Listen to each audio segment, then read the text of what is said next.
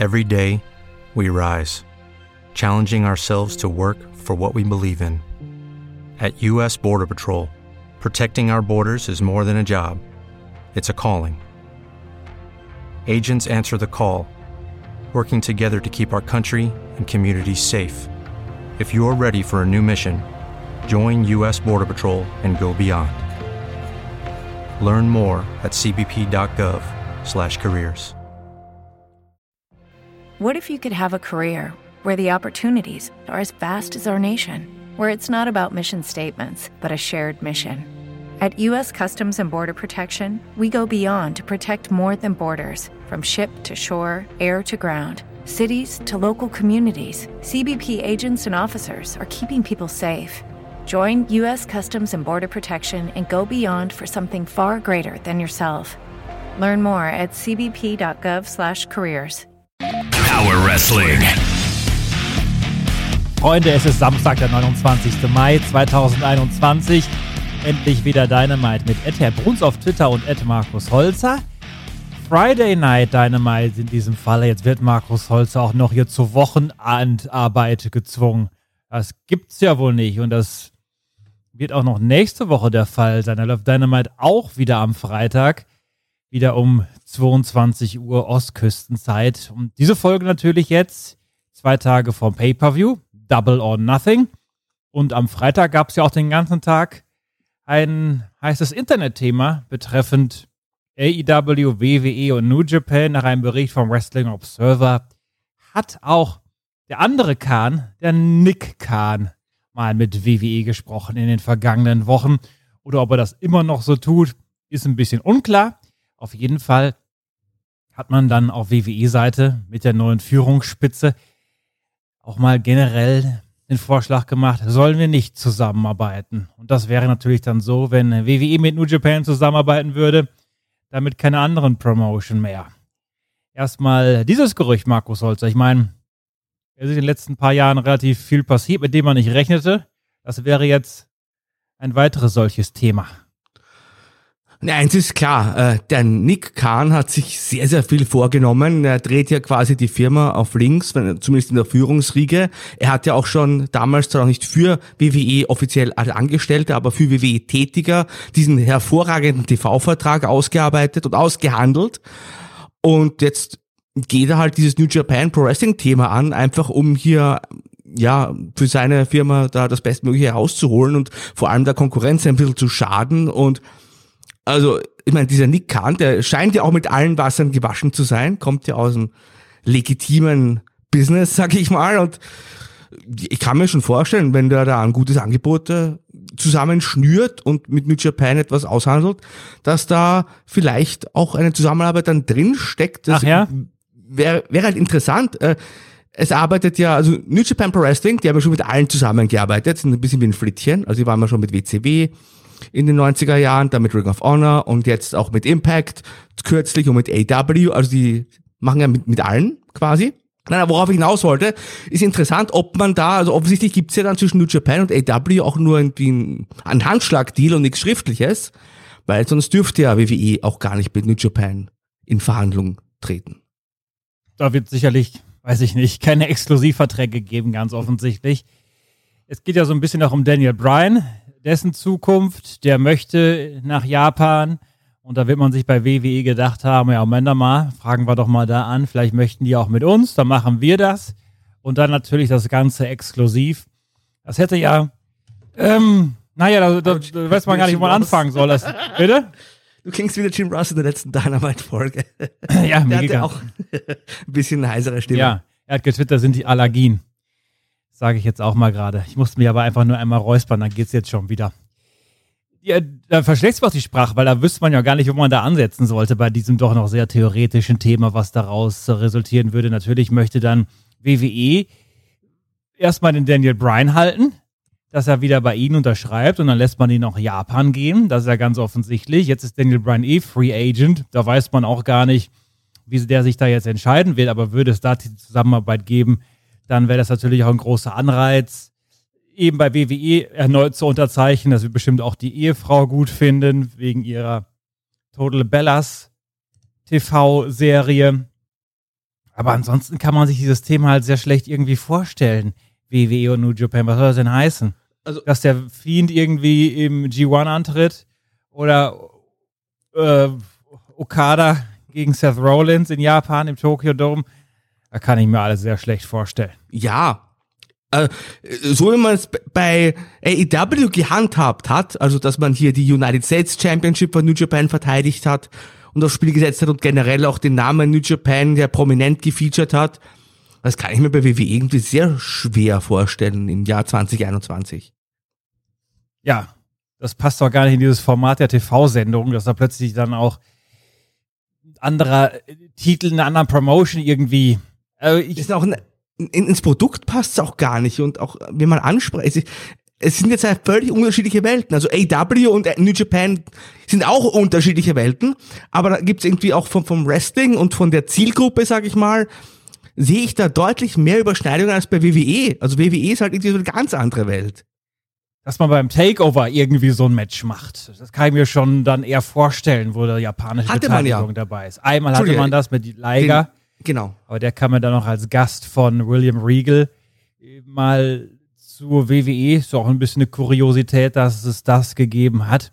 Aber ansonsten weiß ich nicht. Soll dann Okada erstmal ins Performance Center für drei Wochen und da den WWE-Stil lernen, dass er genauso catcht wie alle anderen und so ein Match macht wie Dolph Ziggler schon seit 15 Jahren. Also weiß ich ja nicht, ob ich da irgendwie ausholen möchte, weil das klingt alles so abstrus. Nichtsdestotrotz hätte das natürlich auch irgendwie Vorteile für New Japan vielleicht, auch distributionsmäßig, dass man sich da irgendwie dranhängen kann. New Japan derzeit eh in einer sehr schlechten Lage. Äh, der äh, World Title ist vakant, Will Ospreay ist verletzt, jetzt wird er Anfang Juni neu ausgekämpft bei Dominion, da ist schon wieder Okada da mit dem Spiel. Okada gerade hat Covid-19 hinter sich gebracht. Es gab mehrere Covid-Infektionen. In Japan sind ja nur ganz wenige Prozent der Bevölkerung überhaupt geimpft. Da ist äh, auch Corona dann noch ein großes Thema. Da gibt's immer noch auch Lockdowns und keine Veranstaltungen. Also noch ein ungünstigerer Zustand als bei uns. Da ist man also, also wenn eine Promotion gebeutelt ist von äh, Corona, dann hat äh, New Japan da sicherlich den ersten Platz jetzt belegt über das vergangene Jahr. Naja, Marco, jetzt steht schon 4 zu 1. Ich glaube, jetzt bleiben wir in der ersten Liga. Es ist auch eine feine Sache hier. Wir sprechen Ja, natürlich ich- hier vom ersten FC Köln. Ja, nachdem mich ja der Kollege Stefan Kolb gebeten hat, die Daumen zu drücken, habe ich das gemacht. Und du siehst, im ersten Spiel habe ich es ja noch nicht gemacht und da hat es nicht so gut funktioniert. Also ich habe hier meinen Magic Touch, äh, Invisible Touch, habe ich hier spielen lassen und es funktioniert. Ja, es ist ganz, ganz äh, beeindruckend. Ja, ja, passend da, also ich war auch mal äh, fast eine Saison lang äh, fast bei jedem Heimspiel hier von Fortuna Köln und die sind ja auch dann in dieser Saison in die dritte Liga aufgestiegen. Also ich will ja nichts hier verschreien, aber ich habe hier wohl, gerade was die Kölner Clubs betrifft, ein gutes Händchen. Ja, hast du dich bei Fortuna Köln gefühlt wie bei Rapid? Nein, nicht ganz, aber ein sehr sympathischer, kleiner, toller Club. Also ich habe mich da sehr wohl gefühlt. Die Twitter-Welt hatte da auch reagiert auf diese New Japan WWE-Gerüchte. Natürlich fanden das auch viele dann abstoßend, verständlicherweise. Das hätte ja dann auch zur Folge, ich meine, äh, Jericho hat noch ein Verhältnis zu New Japan, John Moxley ist der Champion, die möchte man auf der WWE-Seite natürlich da gerne raushaben. Es gibt die Impact-Auftritte derzeit von New Japan Die Stars. Ladies. Auch bei MLW gab es jetzt kürzlich Beteiligung. Ladies? Welche Ladies? Hat man nicht auch Ladies, die auch bei Stardom antreten? Und Stardom gehört ja, also ist ja auch Bushi Road, dem ja auch die Firma, der auch New Japan gehört. Gibt's da nicht auch so ein bisschen Überschneidungen? Welche sollen das Äh, sein? Rio zum Beispiel? Ich weiß nicht, ob die bei Stardom unter Vertrag ist, aber womöglich ist das auch so. Das wäre auf jeden Fall eine gute Reaktion natürlich von WWE. Die könnten sich dann nach außen hin so zeigen, ja, wir machen auch hier Deals mit anderen. Und aber gleichzeitig ist es, wirkt es so ein bisschen so wie diese England-Geschichte, wo man NXT UK gegründet hat, um den anderen den Markt abzugraben, beziehungsweise da eben das Ganze unter die eigene Kontrolle zu bringen. Das wäre ja auch sehr ähnlich. Absolut. Ähm, trotzdem, also, also ich möchte nicht zu viel reininterpretieren. Also die Meldung vom äh, Dave Meltzer war ja auch einfach, man ist im Gesprächen, vielleicht einfach mal der, der Nick Kahn angerufen und einfach mal nur ausgelotet, was hier jetzt möglich ist. Aber für New Japan Pro Wrestling natürlich die bestmögliche Option, die man sich da einfach herausarbeiten kann, weil man hat quasi zwei Möglichkeiten und kann jetzt schön die beiden Seiten gegeneinander ausspielen. So wie der Brock Lesnar das ja auch sehr gut kann. Und der Randy Orton ja vor der letzten Vertragsunterzeichnung auch gemacht hat. Aber Markus, der Tony Khan, der hat auch drauf reagiert. In einem Video, was es auf Social Media zu sehen gibt. Er ist interviewt worden dazu von Tony Khan, beziehungsweise Tony hat das Mikro gehalten, damit Tony Khan ähm, die Promo halten kann. Und da hat er direkt auch Nick Khan angesprochen. Hat diverse Wrestler aufgezählt von New Japan, die zuletzt bei ihm aufgetreten sind. Außerdem, dass John Moxley den US-Title hält. Außerdem gäbe es so Tony Khan nur Platz für einen Khan im Wrestling-Business und nicht den Conman aus Stamford. Und Khan und Con, Conman ist natürlich ähm, ein Play on Words, genau. Ja. Das, ist, das ist ein Nepper, Schlepper, Bauernfänger. Ja, ganz genau. Hat er, hat er dem also, äh, Nick Khan da auch noch unterstellt. Es war ein bisschen frech, es war aber auch schon irgendwie tongue in cheek. Wie hat dir das gefallen? Ich bin zwiegespalten. Es war ein bisschen cringy, aber es war auch ein bisschen unterhaltsam. Also im Endeffekt ist es, finde ich ja, gerade wenn die kleinere Promotion ähm, Spitzen gegen die größere Promotion bringt und so ein bisschen den Bären poked, um dir mal so eine amerikanische Redewendung einzudeutschen, äh, finde ich das eigentlich ganz nett. Also ich, also ich habe da kein Problem damit. Und diese Tony Khan Rolle, die er da gespielt hat, die hat er bei Impact auch öfters gezeigt. Das ist der Tony Khan, der damals bei Impact auch diese Werbespots gekauft hat und auch da diesen neureichen Schnösel hervorgekehrt hat, sage ich mal. Und das ist eigentlich, so hat in dieser Promo auch gewirkt. Ich weiß ja, nicht, wie ernst Markus, das ist. Ja? Ich glaube, das ist nicht komplett ernst, er weiß schon, was er da tut. Eben. Aber was das ist denn mit dem Nick Khan, wenn er dieses Video sieht? Was will er sich denn denken? Er wird sich A denken, die ganzen Namen, die Tony Khan da aufzählt, die alle bei ihm aufgetreten sind, die wird Nick Khan gar nicht kennen. Und dann, naja, man weiß auch nicht, was Nick Khan für ein Typ ist, beziehungsweise was er für einen Humor mitbringt. Naja.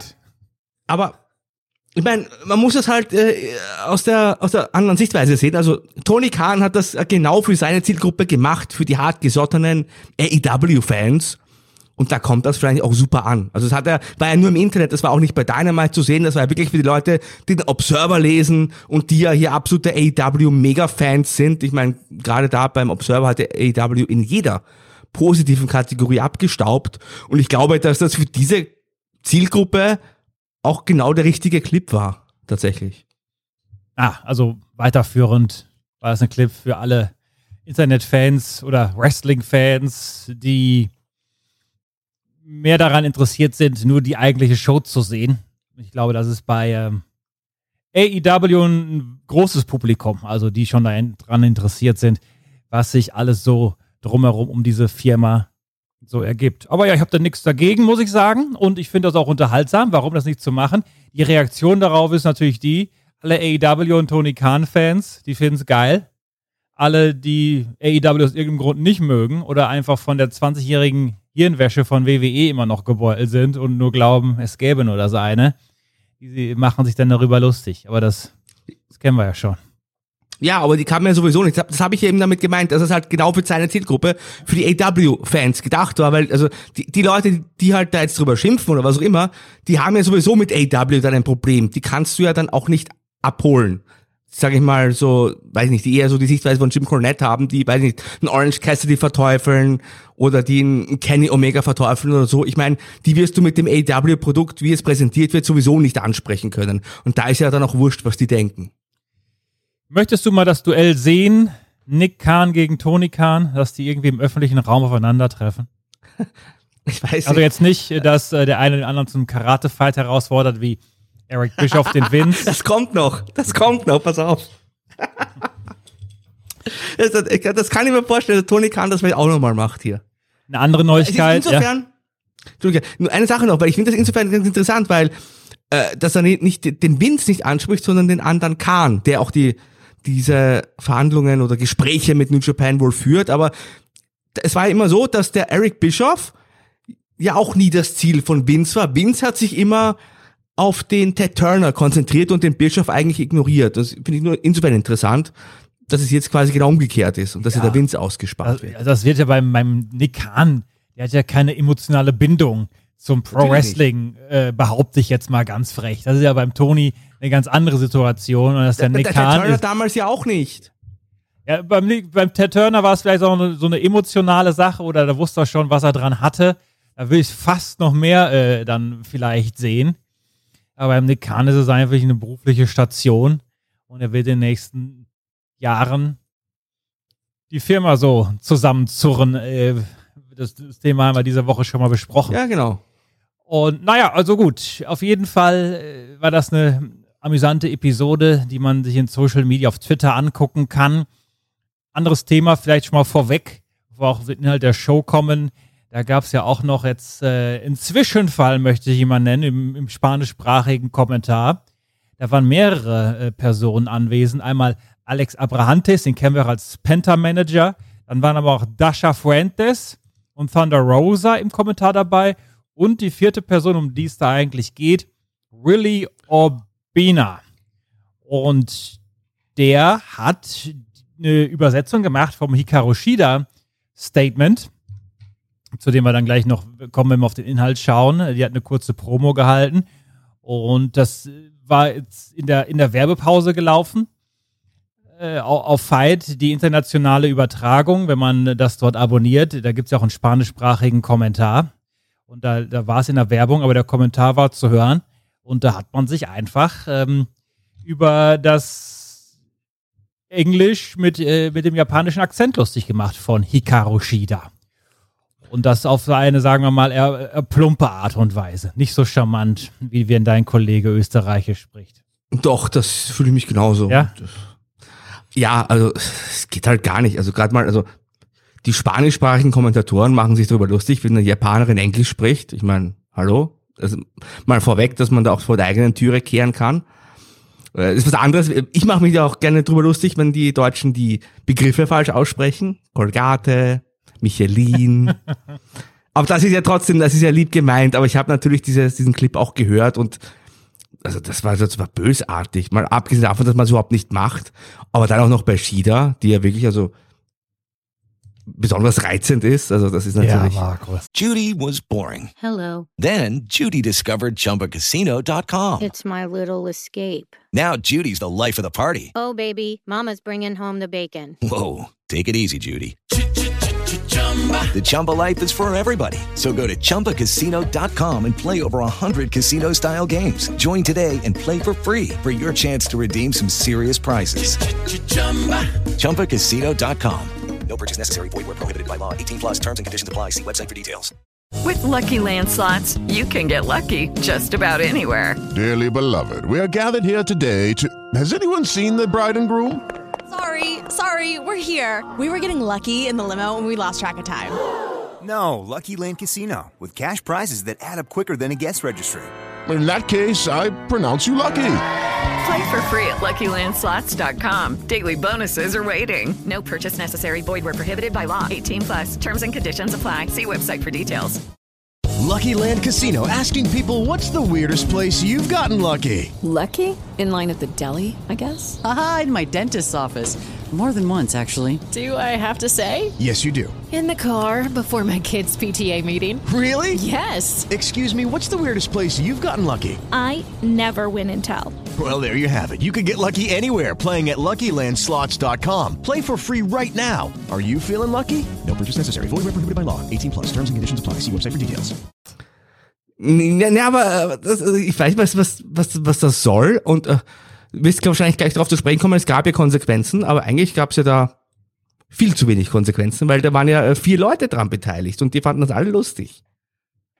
Gab es Konsequenzen? Auch sehe ich gerade erst. Ich habe das, Ja. ich hab das kurz nach der Sendung auf, Ja. auf, auf, auf ähm, Twitter gesehen, den Clip, aber äh, es ist jemand direkt entlassen worden hier, nämlich derjenige, der Hauptverantwortliche, nämlich Willy Urbina, wird nicht länger kommentieren.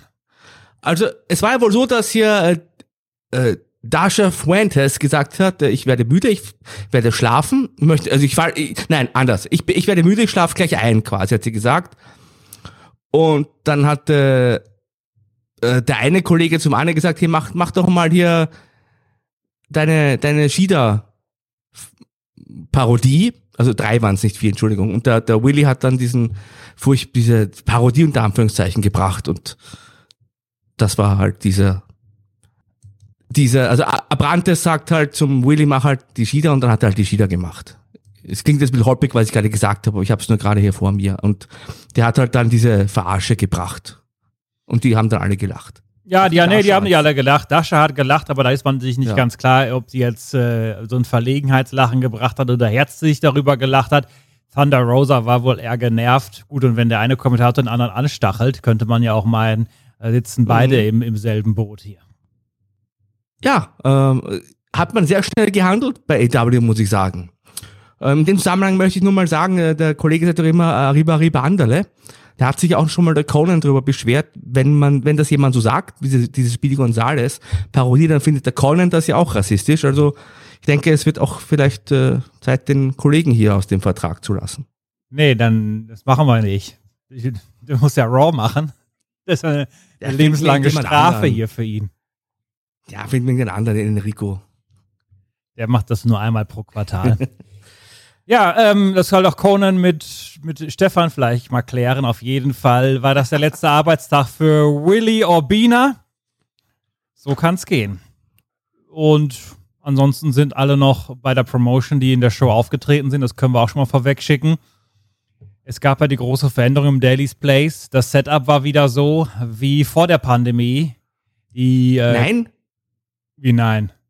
Es gab nur einen Entrance. Ich ja, aber Moment, nee, nee, gemacht. Nee, nee, nee, nee, nee. Doch? Im Daily Space gab es immer nur einen Entrance. Du kannst gerne zurückgehen zu den Veranstaltungen, ah, okay. die es da schon gab. Und da hat man ja dann auf der Stage, die jetzt der Entrance war, dann mit beiden Tunneln, da sitzen äh, wieder Menschen. Das war eben auch vor der Pandemie so. Und da es dort ja ein bisschen enger ist, gibt es da nur den einen Entrance bei diesen Shows. Also mach dir keine Sorgen, Markus Holzer. In Zukunft gibt es auch wieder beide Entrances, wenn man in anderen ja. Arenen ist. Auf jeden Fall war die, die also wir, es gab ja schon Blood or Guts, da waren ähnlich viele Zuschauer anwesend wie hier, so zwischen 1,5 und 2000 munkelt man. Aber hier saßen die Menschen halt wieder am Ring. Und wenn wir davon sprechen können, also es fühlte sich, gut, wir hatten auch WrestleMania, aber das war auch irgendwie eine spezielle Atmosphäre. Das war so am nächsten jetzt an einer Wrestling-Show wie vor der Pandemie oder hast du das anders empfunden? Zumal die Leute auch sehr gut drauf waren. Absolut. Also wie gesagt, ich habe mir Sorgen gemacht, wenn jetzt alle durch einen Entrance kommen. Ja. Äh, die sind das ja nicht gewohnt. Heels und Babyfaces, ob die sich dann in die Haare kriegen, so wie damals der Sina und der Kalito im Bus. Die Geschichte haben wir schon mal erzählt. Aber nein, ja, vielleicht gab es da entsprechend Backstage äh, Ordner mehr eingesetzt worden, dass sie da, wenn die da alle schon warten, durch den Tunnel zu gehen, auseinandergehalten werden. Aber ansonsten hat sich das wirklich ähm, sehr besonders angefühlt. Mit diesem Setup hat er ein bisschen auch die Kamera-Angles waren wieder ein bisschen anders. Klar, man hat ja anders gefilmt, als das zuletzt der Fall war. Und es ist schon ein großer Unterschied, ob du jetzt wirklich äh, paar tausend Zuschauer hast, die richtige Zuschauer sind oder Wrestler. Die Wrestler haben sich bemüht. Aber es hat sich schon ganz anders angefühlt, finde ich, diese Woche. Und das hat man auch gemerkt. Ja gut, wie gesagt, bei and Guts waren genauso viele Menschen circa da. Die haben wir nur nicht so recht gesehen. Und dann saßen die auch noch verteilter, ja, genau. in dem dann doch für 2000 Leute äh, ist es dann doch ein großer, nicht ein Raum, aber ein, eine große Fläche, wo, auf die sich die Menschen verteilen können. Und hier sind dann erstmals alle wieder zusammengerückt. Und ich würde sogar behaupten, dank dieses Publikums, wie es jetzt hier anwesend war, war das eine unterhaltsame Show, wobei der Inhalt an sich nicht so überzeugend war, fand ich. Also es war in Ordnung als Go-Home-Show, es gab nichts Außergewöhnliches, aber die Fans haben es äh, hier für ja. mich ausgemacht. Inhaltlich muss man ganz ehrlich sagen, wenn man diese Show jetzt nicht gesehen hat oder wenn man sich überlegt, ob man die jetzt noch schauen muss vom Pay-Per-View, also wenn man darauf verzichtet, hat man auch nicht groß was verpasst. Das war wirklich eine Go-Home-Show, bei der man sich offensichtlich, so fühlt es sich zumindest für mich an, bewusst war, dass äh, vielleicht weniger Leute zuschauen als sonst. Also das war als Go-Home-Show, es war völlig in Ordnung, aber wie gesagt, äh, man hat halt nichts verpasst, wenn man es nicht gesehen hat. Deshalb wollte Markus heute auch kein Endlich wieder Dynamite machen, sondern Ringside. Habe ich ihm gesagt, Markus, es gab schon zu jedem Dynamite eine Folge. Das können wir jetzt hier nicht einfach abbrechen lassen. Jetzt ist Markus immer noch beleidigt, weil er so gerne über den SummerSlam sprechen möchte. Vielleicht gibt es das ja heute nochmal als kleines Beizuckerl. Versteckt. Nein, nein. Nein, geht das nicht? Nein, das ist, äh, der Zug ist abgefahren. Ach komm, Markus. Bitte. Die Hörer wollen's doch. Jetzt sprechen wir erstmal schön über Ja, Dynamite. Vielleicht haben wir es gleich wieder vergessen. Darby Allen gegen Caesar Bononi. Caesar hier als Jobber eingesetzt. Ich meine, er ist ja auch auf dem Status des Edeljobbers. Da gibt es ja auch diese Crew mit Peter Avalon, JD Drake, Ryan Nemeth, noch so ein Stable. Es war dazu da, uns den Darby Allen zu präsentieren in einem kurzen Match. Coffin Drop. Und ja, das schon angesprochene Publikum war hier außer Rand und auch außer Band. Fand's nicht auch. Was? Ähm, nein, was, was? Ich habe das jetzt irgendwie nicht ganz. Äh, Die Menschen waren gut drauf. Das war ein kurzer Squash, das aber sowieso. Stimmung war gut und dann Ja, war die Sache die gegessen. Stimm- Ja. Die Stimmung war über den ganzen Abend hindurch äh, gut, muss man sagen. Obwohl die Leute ja schon vorher zwei Stunden Catchen gesehen haben. Es wurde ja Dark und Dark Elevation aufgezeichnet. Aber die waren die vier Stunden durchwegs gut gelaunt. Das kennt man ja auch nicht immer so vom Catchen. Aber ja, das stimmt, da hast du völlig recht. Die waren heiß auf hier dieses Match. In dem Zusammenhang fiel mir auch noch ein, wir hatten ja Cody gehört jetzt am Donnerstag. Da ging es auch um, wenn man jetzt wieder auf Tour geht, Dark und Dark Elevation. Da- Das plant man wohl weiterhin irgendwie auch mit Dynamite zusammen aufzunehmen. Aber es gibt ja dann auch noch die neue Show, Rampage. Ich habe da so meine Zweifel, ob die Menschen in den normalen Städten jede Woche am Mittwochabend so bereit sind, auch so viele Stunden Wrestling zu sehen. Und wie man das handhaben möchte. Da muss man ja schon vor Dynamite was aufnehmen, dann kommt Dynamite und dann die Leute auch noch bei der Stange halten, dort zu bleiben, nach, bis 10, 11 oder halb zwölf, keine Ahnung, unter der Woche. Das ist auch, ob das schon zu Ende durchdacht ist, weiß ich noch nicht so ganz. Ja, da gehen wir schon in Richtung fünf Stunden oder so. Also das ist natürlich, es ist ja WrestleMania und du weißt, wie sich was WrestleMania anfühlt. Und ja, also diesmal waren die Zuschauer bis zum Ende hot, alle vier Stunden, aber das war eben auch die erste Veranstaltung mit so viel Publikum in diesem Zusammenhang. Und natürlich waren die dann heiß auf das Produkt. Ja. Aber wie schon gesagt hast, wenn man dann in die Städte geht und wieder regelmäßig on Tour und regulär on Tour ist, ob man dann immer vier bis fünf Stunden Wrestling schauen will und vor allem dann auch diese ganzen Dark Matches vorher sich anschauen möchte und ob man dann nicht so ein bisschen müde ist, da muss man vielleicht sich nochmal etwas überlegen, ja. Bloß hier kommt auch dazu, dass viele Fans, die am Wochenende in Jacksonville sind, dann auch Zugereiste sind. Der, der harte Kern der AEW-Fans sind da mal wieder unterwegs gewesen und nehmen das ganze Wochenende eben mit. Ist ja ganz passend, dass dann eben Dynamite freitags war und dann gibt's heute ein Fanfest und dann ein Pay-Per-View. Es ist ein Feiertagswochenende in den USA. Also das kommt auch noch dazu. Da war also auch schon deshalb ein spezielles Publikum anwesend, die dann auch gesehen haben, dass äh, Scorpio Sky und Ethan Page, da gab es quasi die Übernahme, Übergabe durch die Bononi-Truppe, die haben noch mitgeholfen, auf äh, Sting und Darby dann äh, losgehen wollten und da äh, sollte dann äh, den, ähm, dem Darby der Knöchel gebrochen werden mit dem Stuhl. Diese alte Brian Pillman-Szene. Aber dazu kam es nicht, weil die Dark Order hier rettend rauskam als Unterstützung für Sting und Darby gegen Scorpio Sky und Ethan Page, die dann geflüchtet sind. Ja, hat ja auch dann nochmal später in die Sendung mit reingespielt, weil wir die Dark Order dann auch nochmal gesehen haben. Man muss ja sagen, Wahnsinns-Pop für die Dark Order. Die Zuschauer haben sich deutlich mehr gefreut als ich, dass sie hier die maskierten lilafarbenen Männchen gesehen haben. Danach gab es das Weigh-In, das Einwiegen mit Cody und Anthony Ogogo, dem Bronzemedaillengewinner bei den Olympischen Spielen 2012 in London. Ihr erinnert euch, wir haben damals alle mitgefiebert. Also erstmal hat natürlich beide ihre Entourage dabei. Äh, The Factory, Anthony Ogogo mit der Crew um QT Marshall und die Nightmare Family, die kommt ja nie allein. Der Bruder, die Schwester war dieses Mal sogar mit dabei, Trainingsschüler und, und, und. Dann wurde da ordentlich beflaggt, die US-Flagge, die britische. Das hat von der Optik schon was hergemacht, finde ich. Der Big Show, Paul Wright, war der Moderator des Ganzen. Und naja, was das so grundlegend hergab und was dabei dann rumkam, da sind für mich auch irgendwie die Welten auseinandergeklafft. Erstmal der Big Show, der wiegt sich zu Hause wohl nur mit der Standard-Digitalwaage. Also eins muss man mal sagen. Erstmal danke, dass man mir wieder mal zugehört hat. Du hast es gesehen. Es gab ein Way-In nur in Unterhose, wie ich das ja gefordert habe, nachdem man es ja auch schon anders gebracht hat. Das war ein richtiges Way-In, eine richtige Gewichtskontrolle. Und das ist ja noch ein Lob wert, oder? Weil das habe ich ja gefordert hier. Ja. Der Big Show hat allerdings Probleme mit dieser, äh, Ja. mit dieser Waage, dieses analoge Gerät, wo man ja noch diese Gewichte hin und her schieben muss, um die zu skalieren. Ich weiß jetzt nicht genau, ob man. Äh, normalerweise könnte man ja denken, oh, ich bin jetzt gleich hier im Fernsehen, ich gucke mir das mal an, wenn ich das jetzt noch nicht so häufig gemacht habe mit diesem Teil. Hat die Big Show sich aber gedacht, das wird wohl gehen. Und das war sehr awkward, weil das hat sehr lange gedauert. Die Leute, also da kann man auch wieder froh sein, dass man seine Crowd, er hat sein AEW-Publikum. Stell dir mal vor, das wären so zornige Menschen gewesen, wie damals in der ECW Arena oder was auch immer.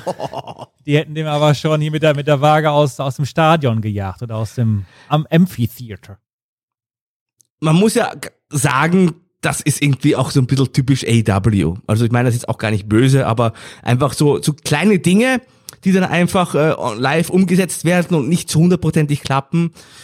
Das hatte man ja schon in einigen Fällen, sage ich mal. Ob das jetzt der Bump von Jericho war, ob das hier die Feuerspucker am Ende vom Unsanctioned äh, Barbed Wire Match war, nee, Unsanctioned war es, was Unsanctioned? Auf jeden Fall Barbed Wire. Ja, das gucken wir nochmal in, den- Deathmatch. in den Geschichtsbüchern. Ja, aber äh, immer wieder so kleine Pannen, sage ich mal, die halt auf die Unerfahrenheit äh, zurück zu hinzuführen sind, wobei der Big Show selber gar nicht so unerfahren ist, aber es war, da ist irgendwie auch kurz die Zeit einfach stehen geblieben und alle haben gewartet, was macht er jetzt? Wobei, was ich mich halt frage, ist doch scheißegal, was der da, also man hat es ja eh nicht genau gesehen und man hat ja auch keinen Wert dann eingeblendet, warum da der Big Show, oder der Paul White besser gesagt, der ehemalige Big Show, warum er jetzt auf Teufel komm raus unbedingt das wahre, exakte Gewicht hier ermitteln wollte. Er hätte Also, Cody auch sein Gewicht einfach callen können, wie das ein richtiger Worker Ja. macht in dem Falle. Vielleicht wollte, ich meine, der Big Show hat schlechtes Augenmaß, wollte dem Cody jetzt nicht dicker oder dünner machen, als er ist, dass er sich auf den Schlips getreten fühlt, kam dann aber irgendwann bei 218 amerikanischen Pfund aus. Und beim Ogogo hat es dann wieder so lange gedauert und da kam man auf 219 amerikanische Pfund. Da, ähm, ich hoffe, das waren jetzt die richtigen Gewichtsangaben. Keine Ahnung. Das Problem ist ja auch, dass das erstmal alles äh, sich gezogen hat und sehr merkwürdig wirkte.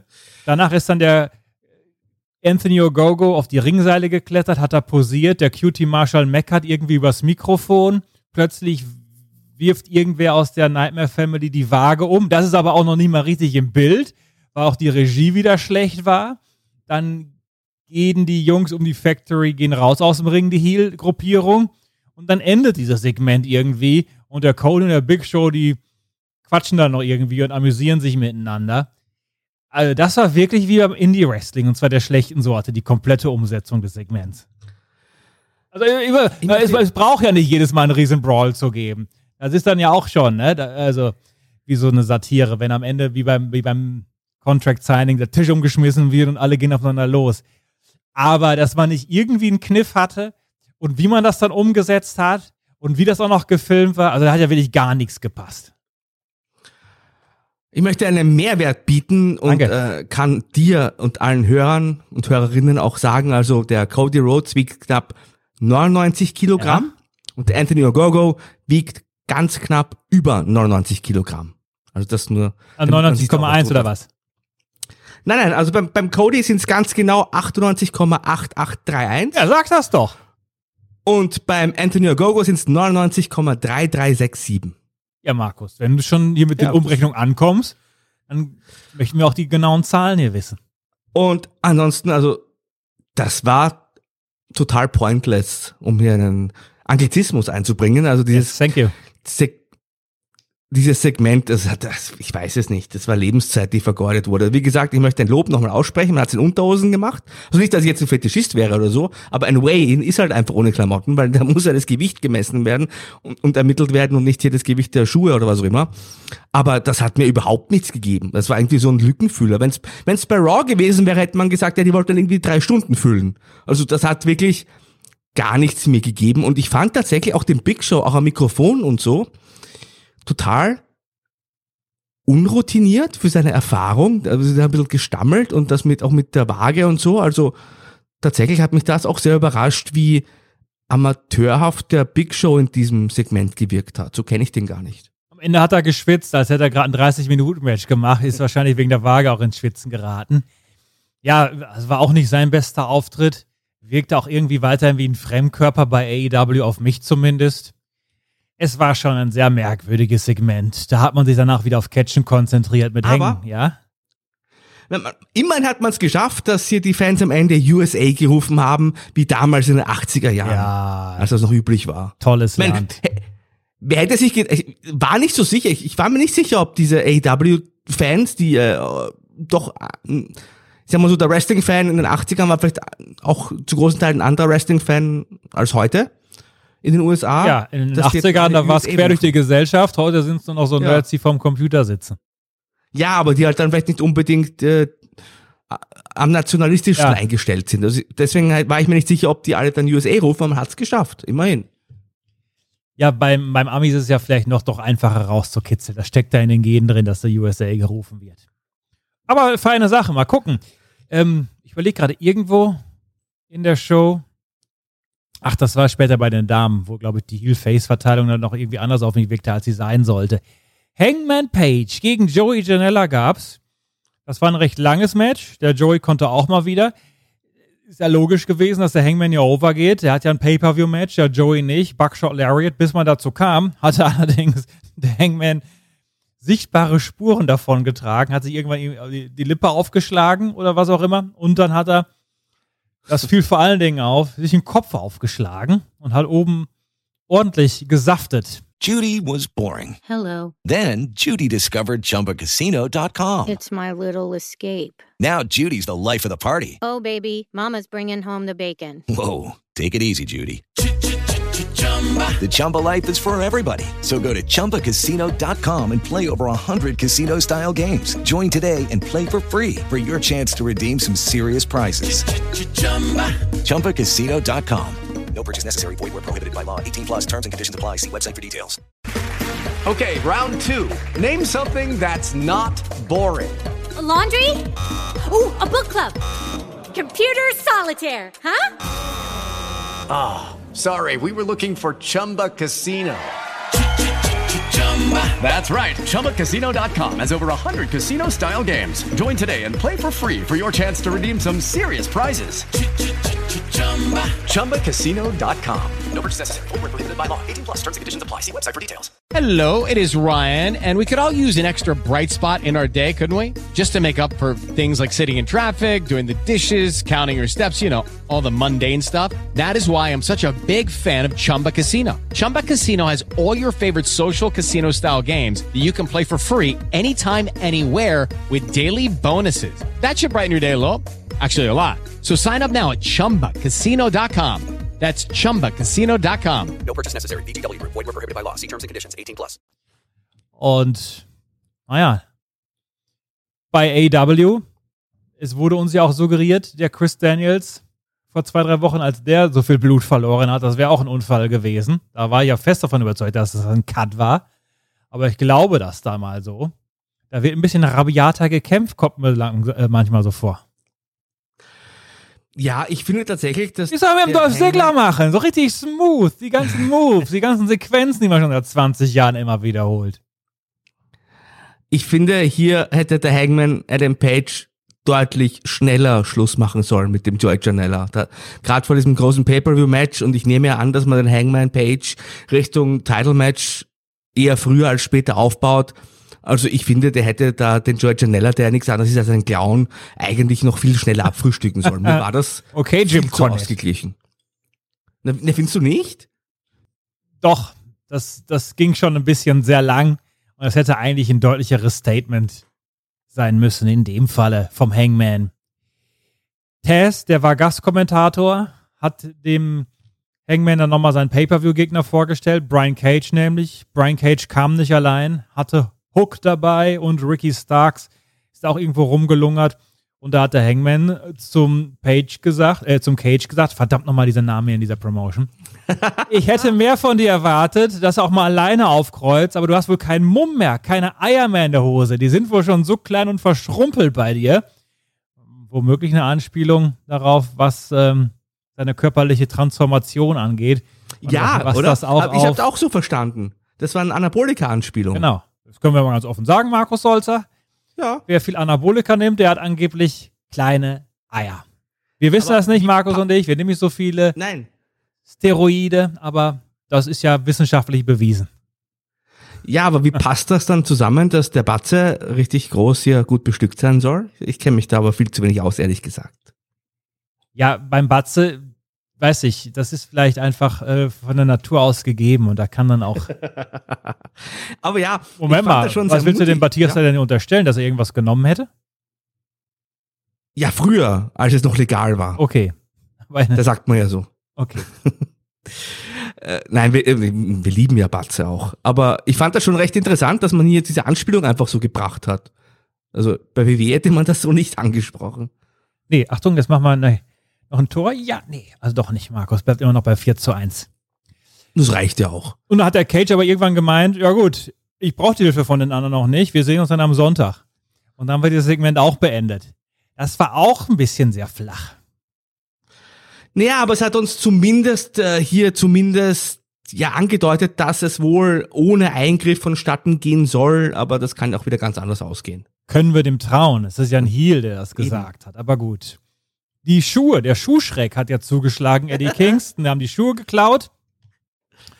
Und jetzt wurden sie irgendwo in einem Backyard vergraben. Eddie und John Moxley mit der Schaufel und da war ein Schlammhaufen und die feinen Schuhe, ich glaube, das waren hier andere, aber okay.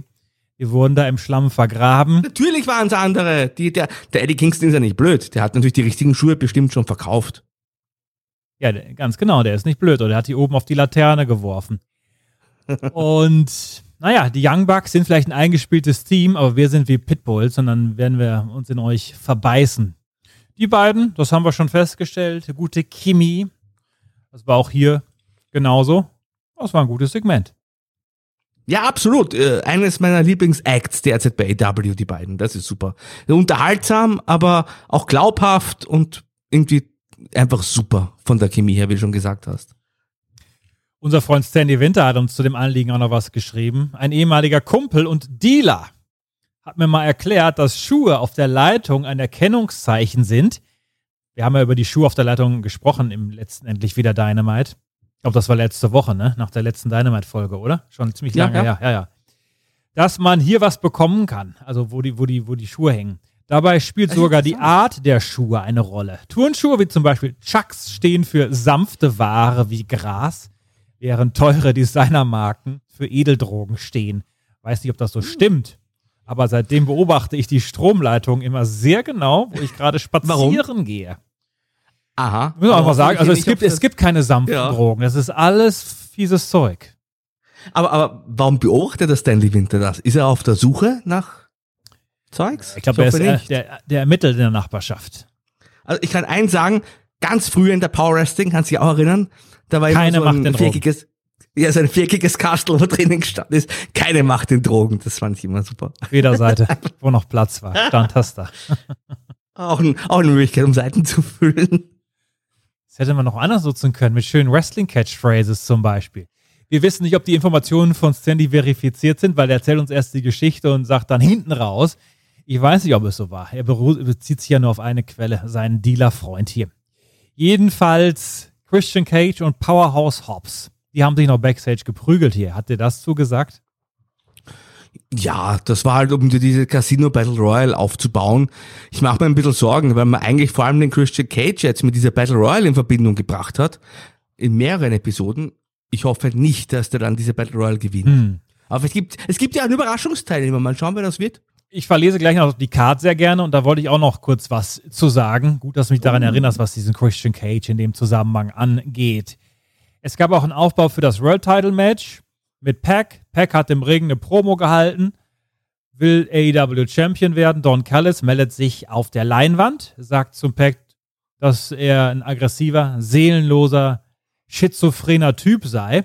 Das war aber nur die Möglichkeit für Kenny Omega, sich hinterrücks anzuschleichen. Er wollte auf Pac losgehen. Dann gab es die Good Brothers zur Hilfe und die Lucha Brothers. Das sind ja die Kumpels vom Pack im Death Triangle, also Pentagon und Phoenix, muss man auch mal dazu sagen, dass es diese Gruppierung ebenfalls noch gibt.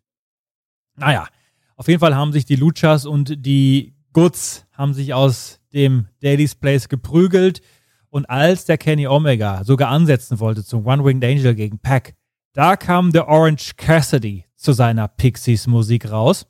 Und es ging ja noch darum, um diesen Vertrag.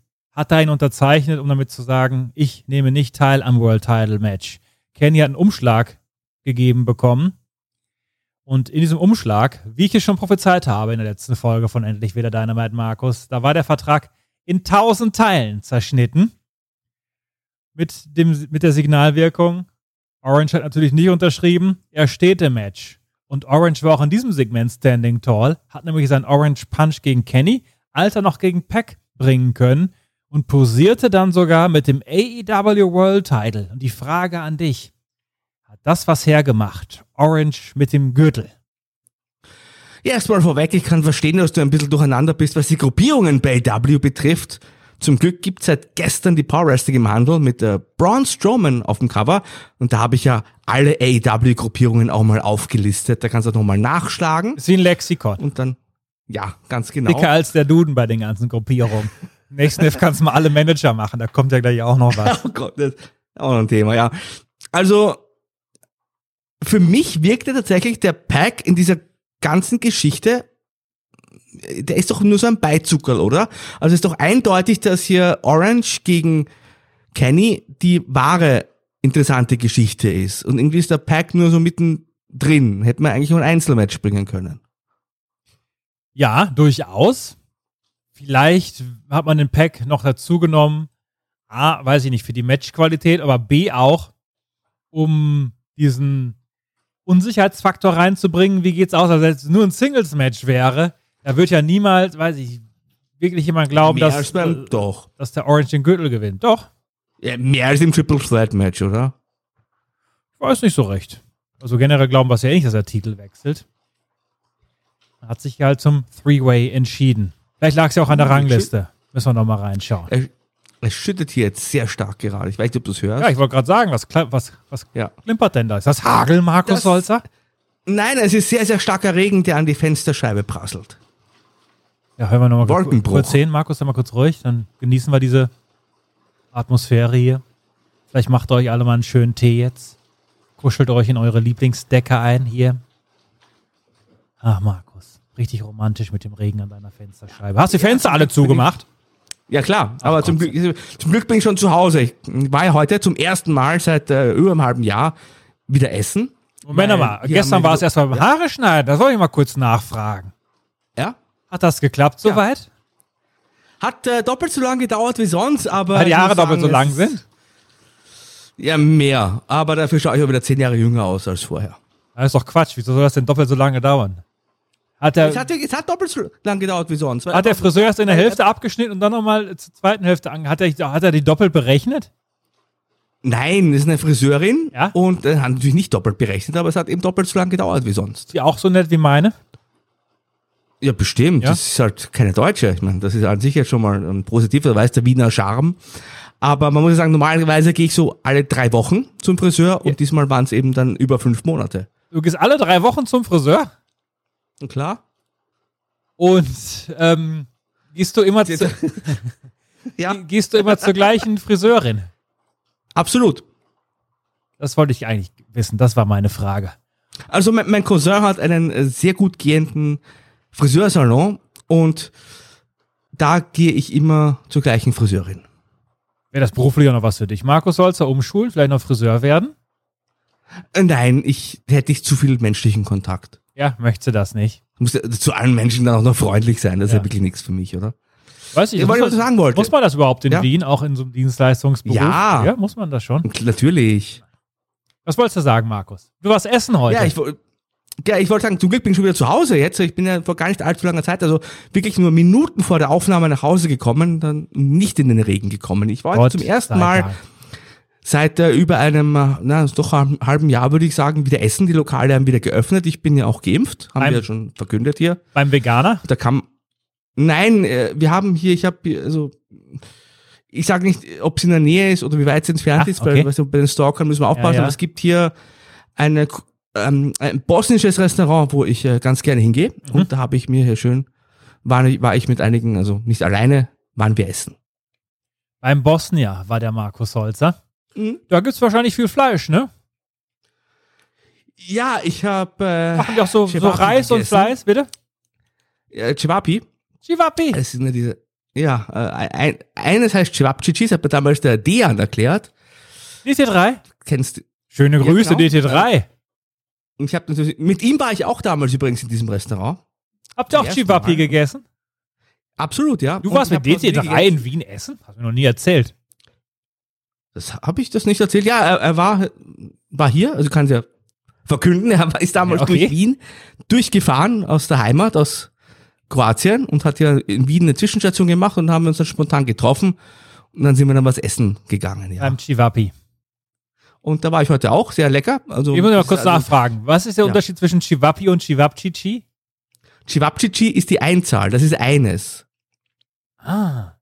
Aber der Deutsche, wenn der Chivapchichi bestellt, dann erwartet er schon mehrere von den kleinen Dingern. Ja, der Österreicher auch, aber tatsächlich wurde ist äh, habe ich jetzt äh, gelernt. In der Karte steht auch Cevapi drin. In, und da sind ja mehrere, die in einem Fladenbrötchen dann nochmal gebacken werden. Also vorher werden die gegrillt und dann im Fladenbrötchen gebacken. Das war sehr, sehr lecker.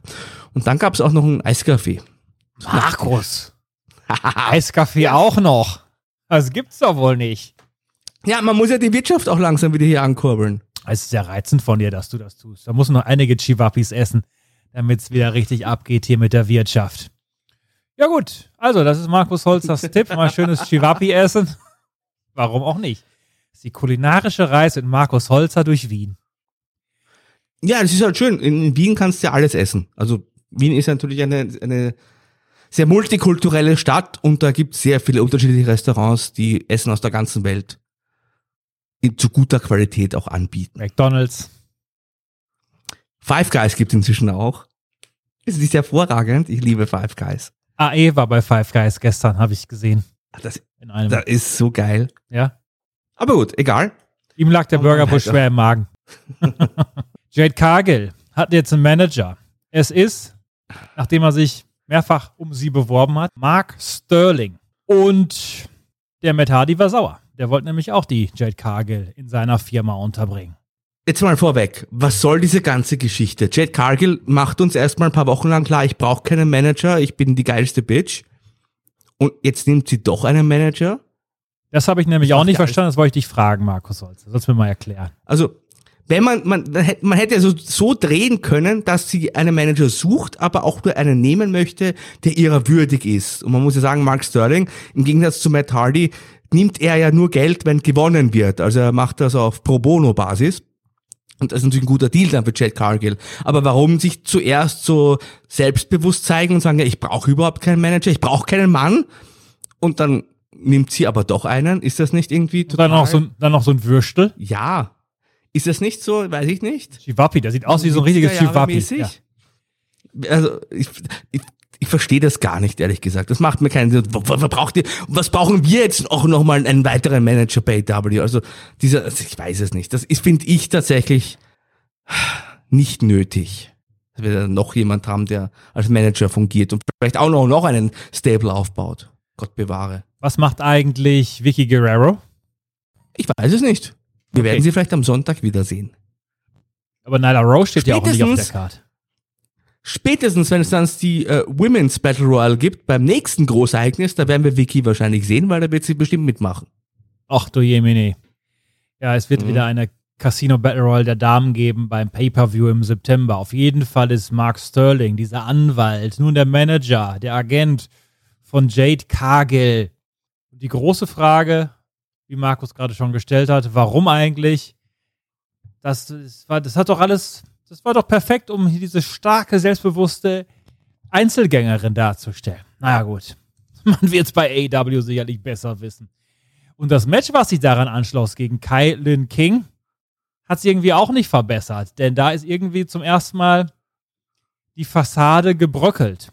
Im, in dem Sinne, dass natürlich Jade Cargill noch einen Weg vor sich hat, ähm, zur besten Wrestlerin der Welt zu werden. Das meine ich da. Soll jetzt nicht zu negativ klingen, aber dieses Star-Appeal, was wir auch mit ihr hatten, in diesem Shaquille O'Neal-Geschichte und dann auch ist ja nochmal angetreten, nochmal einzeln gegen Red Velvet, das hat auch gut gewirkt. Aber diese Nummer hier wirkte dann auch eher wieder Das mache ich dann wieder abfällig hier auch, wie Indie Catchen. Ja, Chad Cargill natürlich sehr unerfahren, gar keine Frage. Und muss man halt dann auch gerade im Live-TV sinnvoll einsetzen. In dem Fall war das Match halt wirklich überhaupt nichts. Und muss zu man ganz ehrlich sagen. Also es war zu lang und es hat Chad Cargill, es hat ja nicht geschadet, aber es hat ja auch nicht geholfen. Also das war eigentlich wirklich nichts. Hat außerhalb des Rings einen Vorarm gebracht, dann ging es zurück zwischen die Seile, dort der Glam Slam, wie Beth Phoenix die Aktion damals betitelt hat. Das ist ja der Finisher von Jade Cargill. Miro hat einen Squash gewonnen. Aber auch, auch von Taya Valkyrie, aber wie heißt sie jetzt? Die hat ihn ja auch noch. Hat sie letztens erst Frankie Monet. Im Debüt. Frankie Monet, die zeigt auch die gleiche Aktion. Hätten wir fast gehört in dieser Woche hier in diesem Podcast-Feed, bis es dann abgesagt wurde. Miro gegen Dante Martin gab es. Und Dante Martin ist die eine Hälfte des Tag-Teams Top Flight. Das war ein dreiminütiger Squash, der aber wiederum gelungen war, glaube ich, fand ich. Also Dante Martin hat man hier kurz mal auch gut aussehen lassen, aber Miro hat nie auch so seine Dominanz wirklich verloren. War ja klar, wie es ausgeht. Der TNT-Teil stand auf dem Spiel, dass Miro hier gewinnt, nämlich mit seinem Game Over, wie der Accolade und heiß war klar. Jack Roberts hat dann noch Lance Archer präsentiert, den Pay-Per-View-Gegner von Miro. Die beiden sind aneinander geraten. Es gab zumindest den Versuch zum Chokeslam von Lance gegen Miro, ging aber nicht durch. Offizielle waren da. Und da war schon dann auf, äh, aufgebrachte, erhitzte Stimmung.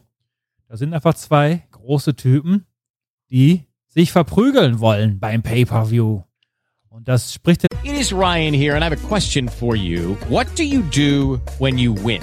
Like, are you a fist pumper?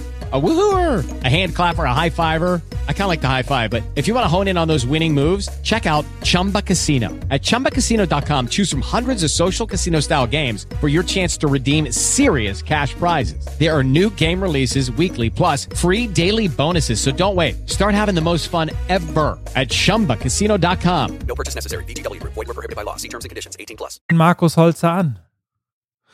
Ja, interessant, der Miro wurde richtig stark bejubelt. Hast du das mitgekriegt von den Zuschauern? Die lieben ihren Rusev, sage ich jetzt mal, weil der wurde damals auch so größtenteils bejubelt in der finalen WWE-Phase. Also das war dann doch für mich ein bisschen überraschend. Ja, ich kann es verstehen, das sind natürlich die ganzen Nerds, die auch alle den ganzen Tag auf Twitch abhängen und die gucken sich den Miro an, wenn er da am Zocken ist. Aber ja, ansonsten hab's ja auch schon letzte Woche bei MTV Dynamite gesagt. Äh, Ich freue mich auf dieses Match, wirklich. Das wird bestimmt ein schönes, richtiges Catch. Ja. Aufeinandertreffen. Ein Kampf wird das, kein Match. Wie in Wien, wenn du in die falsche Gasse da einbiegst, wo sich die Leute dann prügeln. So kann man sich das vorstellen. Seit nunmehr einem Jahr trägt Hikaru Shida die AEW Women's Championship. Und aus dem Anlass ist ja ein neuer Gürtel überreicht worden. Der wurde umgeschnallt von Tony Schiavone. Der hat das einigermaßen Naja, gut hinbekommen. Nee, er hat's probiert und äh, der Referee hat ihn dann so angetipst und das soll ich machen. Und Tony hat ganz verschnupft reagiert, aber dann hat's doch der Ringrichter gemacht, weil Tony hat den Verschluss nicht zubekommen. Ja, übrigens. Hoffe, bei seiner Frau ist er da ein bisschen besser. da muss er den Verschluss ja nicht zubekommen, sondern bestenfalls auf. Und ich glaube, er hat ja auch etliche Kinder. Von daher hast du ja schon überlegt, ob es geklappt hat oder nicht. Davon Aber- abgesehen, finde ich, hätte gesehen. jeder Ringrichter das machen sollen, als Offizieller hier den Gürtel überreichen und umschnallen und nicht der Moderator. Aber aber war lustig, als der Tony so angetippt worden ist und der dann so richtig zurückgeschnauzt hat. Da kommt seine wahre Persönlichkeit durch. Aber das mögen wir ja auch. Shida auch, äh, Shida, ich bin ja auch hier oft für die ähm, modischen Fragen zuständig. Mhm. Äh, Shida in einem wunderbaren Kleid. Hat toll ausgeschaut. Warst du zufrieden mit Markus? Ja, absolut. Also hat schon sehr classy gewirkt zu dem Zeitpunkt. Wollte auch ein paar Worte an die Zuschauer richten, aber hat nicht so ganz geklappt, weil dann ist die Musik Ja, Moment mal. von Dr.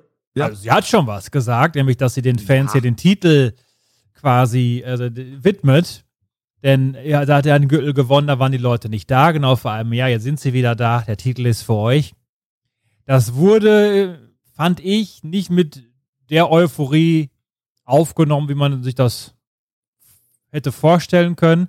Aber der Auftritt, der dann kam von Dr. Britt, der wurde umso mehr gefeiert, war mein Eindruck. Und deshalb auch, was ich vorhin mal sagte, so ein bisschen die Face-Rollen sind da gar nicht mehr so eindeutig, obwohl Dr. Britt Baker natürlich in dem, wie sie sich gibt, hier der klare Heel ist. Die ist so Glaubst cool. du, dass die, dass die Amerikaner einfach hier den Asiaten nicht zujubeln möchten?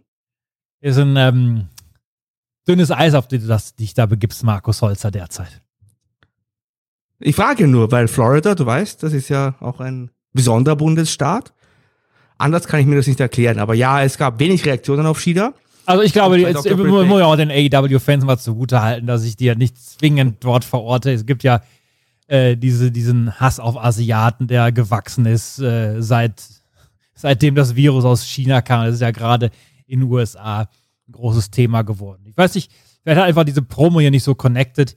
Aber das, das, der Hauptpunkt ist, glaube ich, einfach, dass Dr. Brett Baker zu cool geworden ist und die Leute sie jetzt einfach abfeiern wollen.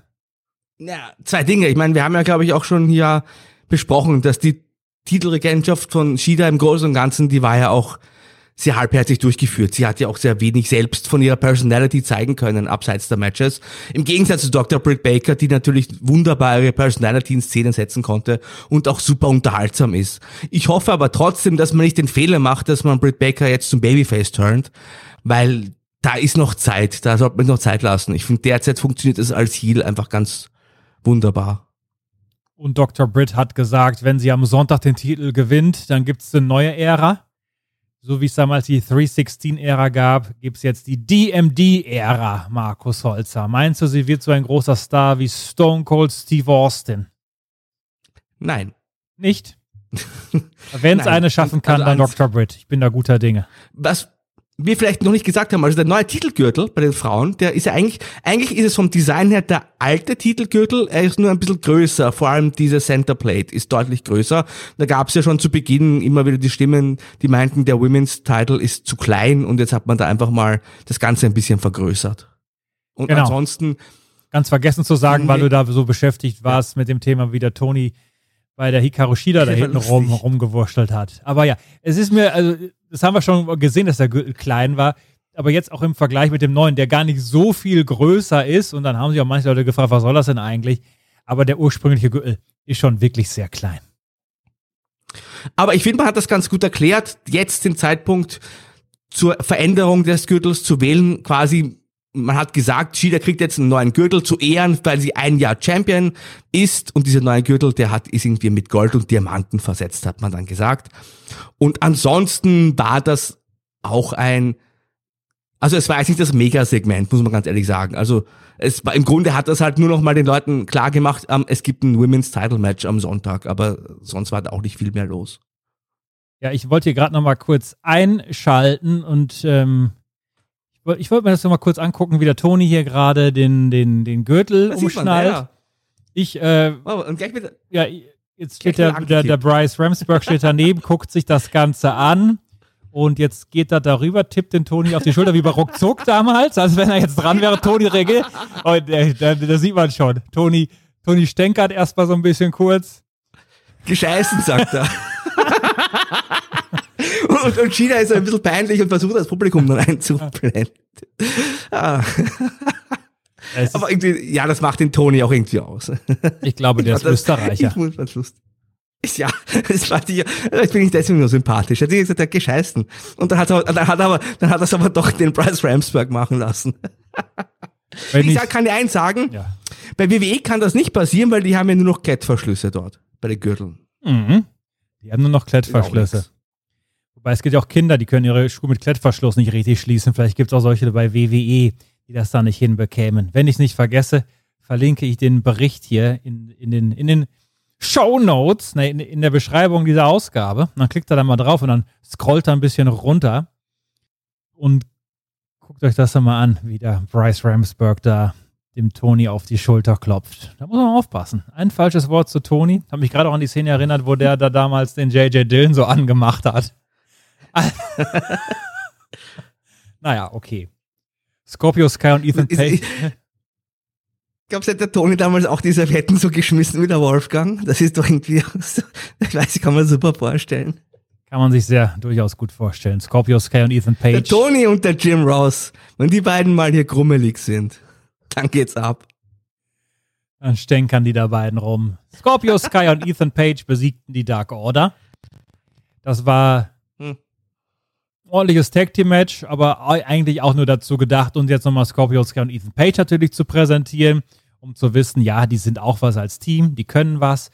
Äh, der Ethan Page hat seinen Egos Edge gebracht, den Razor's Edge gegen Evil Uno zur Entscheidung. Danach sind dann ganz viele Stings auf die Stage getreten, so sechs, sieben, acht. Also Leute mit der Sting-Maske.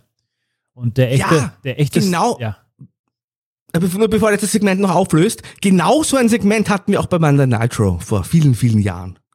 Mit der gleichen Geschichte. Ja, da sich ja irgendwie alles mal wiederholt, was es bei Nitro gab, sind wir jetzt auch hier. Jetzt fehlt nur noch das Match, wo Dustin Rhodes hinten auf dem, auf dem LKW kämpft.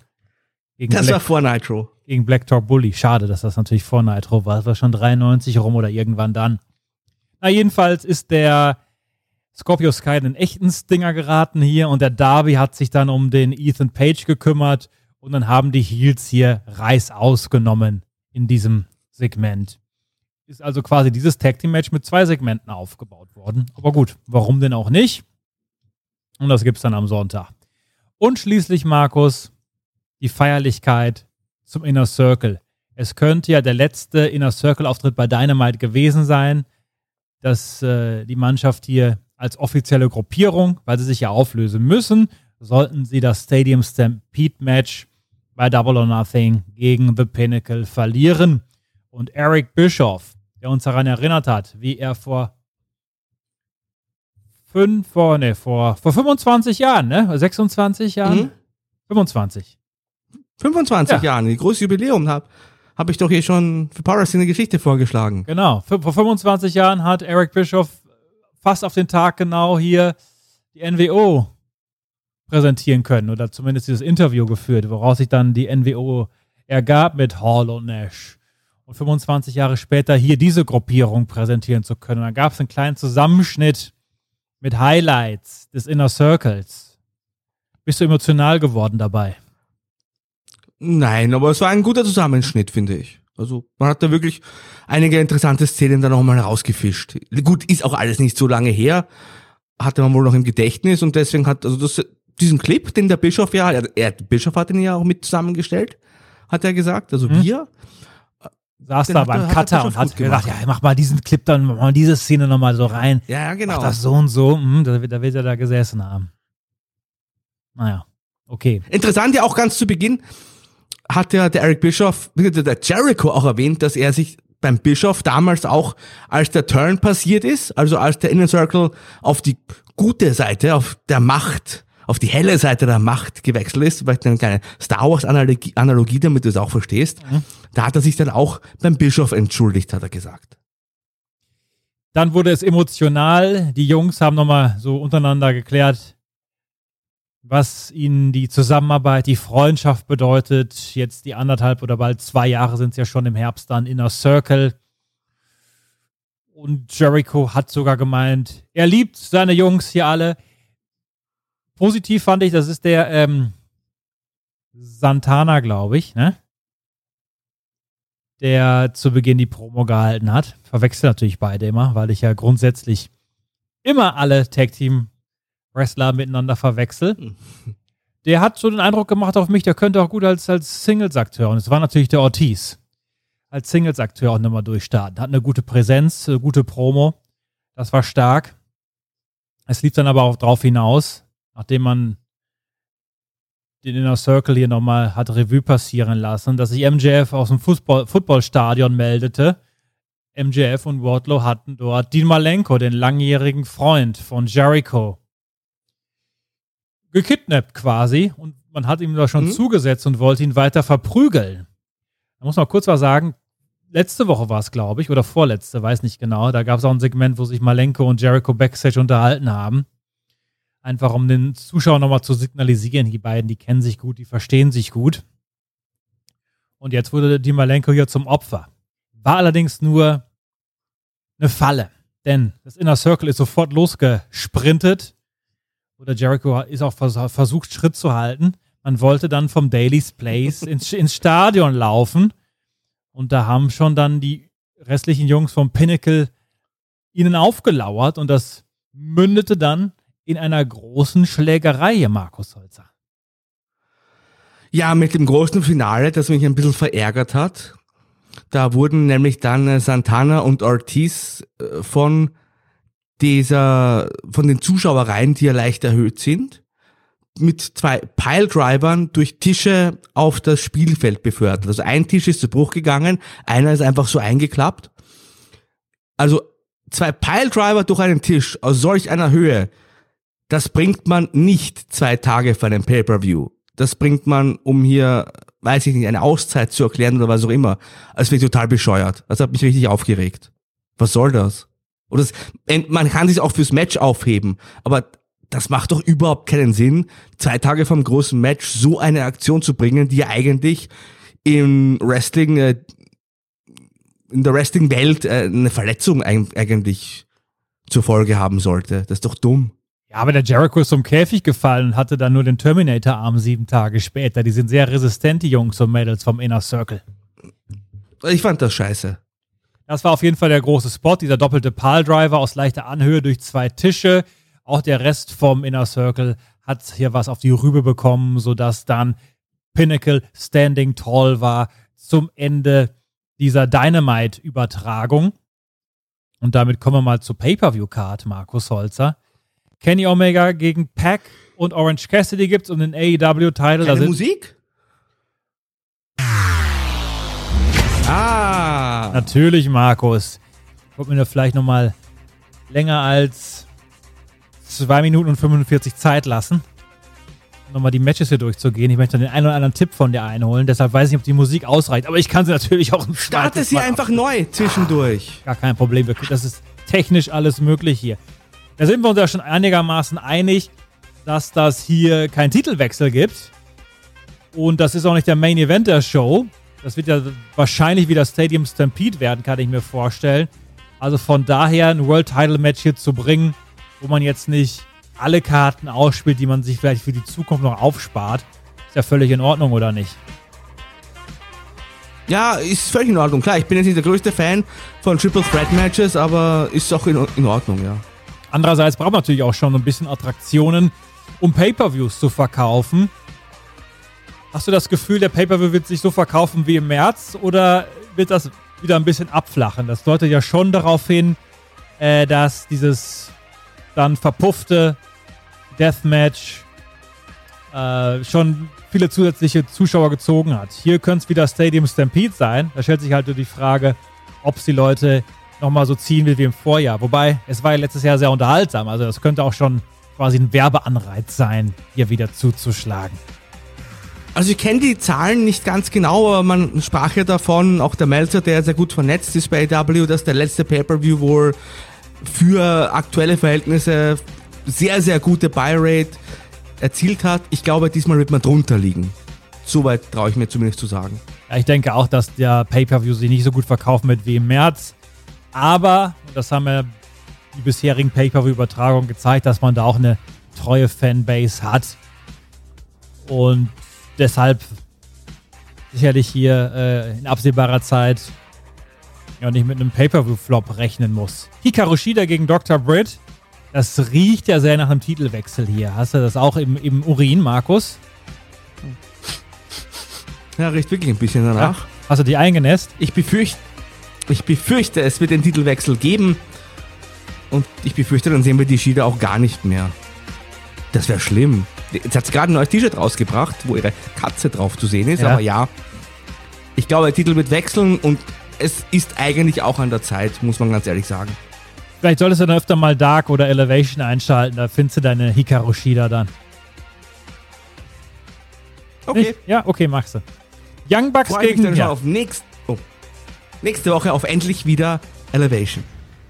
Die Young Bucks gegen John Moxley und Eddie Kingston gibt's und so wie sich Moxley und Kingston präsentiert haben in den vergangenen Wochen als dynamisches Duo, klingt das nach einer der interessantesten Paarungen auf dieser Card für mich. Was ein ähnliches Gefühl. Ich könnte mir hier auch einen Titelwechsel vorstellen, weil wenn Dr. Britt jetzt den Titel gewinnt, was wir wovon wir beide ausgehen und wenn ich mir auch dann das nächste die TNT Championship anschaue, werden dann alle Gürtel komplett bei Heels Und ich denke, man könnte hier einen Titelwechsel bringen, ohne den Young Bucks zu schaden, weil Moxley und Kingston natürlich absolut over sind. Also ich würde hier auch den Titel wechseln lassen tatsächlich.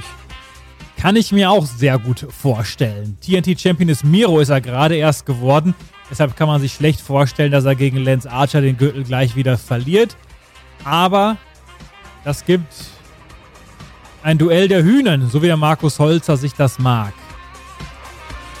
Und das gibt auch ein, äh, also ein, kein unklares Finish, das macht man bei W nicht, aber ich denke, hier wird es eine Art Finish geben, wo auf jeden Fall der Lance Archer weiterhin stark dargestellt wird. Da wird es nämlich auf jeden Fall noch mehr als dieses eine Match geben, glaube ich. Also irgendwie, ich weiß es nicht, ein Countout kann ich mir schwer vorstellen, aber irgendwie ein Überraschungspin oder Missverständnis mit Jake Roberts, irgendwas in der Art, denke ich, dass Miro die Championship verteidigt, aber dass Lance Archer trotzdem stark aussehen wird. Auch das klingt nach einem guten Tipp von Markus. Falls ihr noch für euer Tippspiel irgendwelche äh, Expertenberatung braucht, was euch Markus Holzer ja bisher serviert hat, das, äh, das klingt gut. Aber wenn ihr irgendwie Tippspiele macht für Geld und jetzt da Kohle rauszieht mit Markus Tipps, dann müsste dem Markus auch sagen, aber mindestens 70% da abgeben. Finde ich. Das wäre nur fair. Hangman Page gegen Brian Cage steht auch noch auf dieser Card.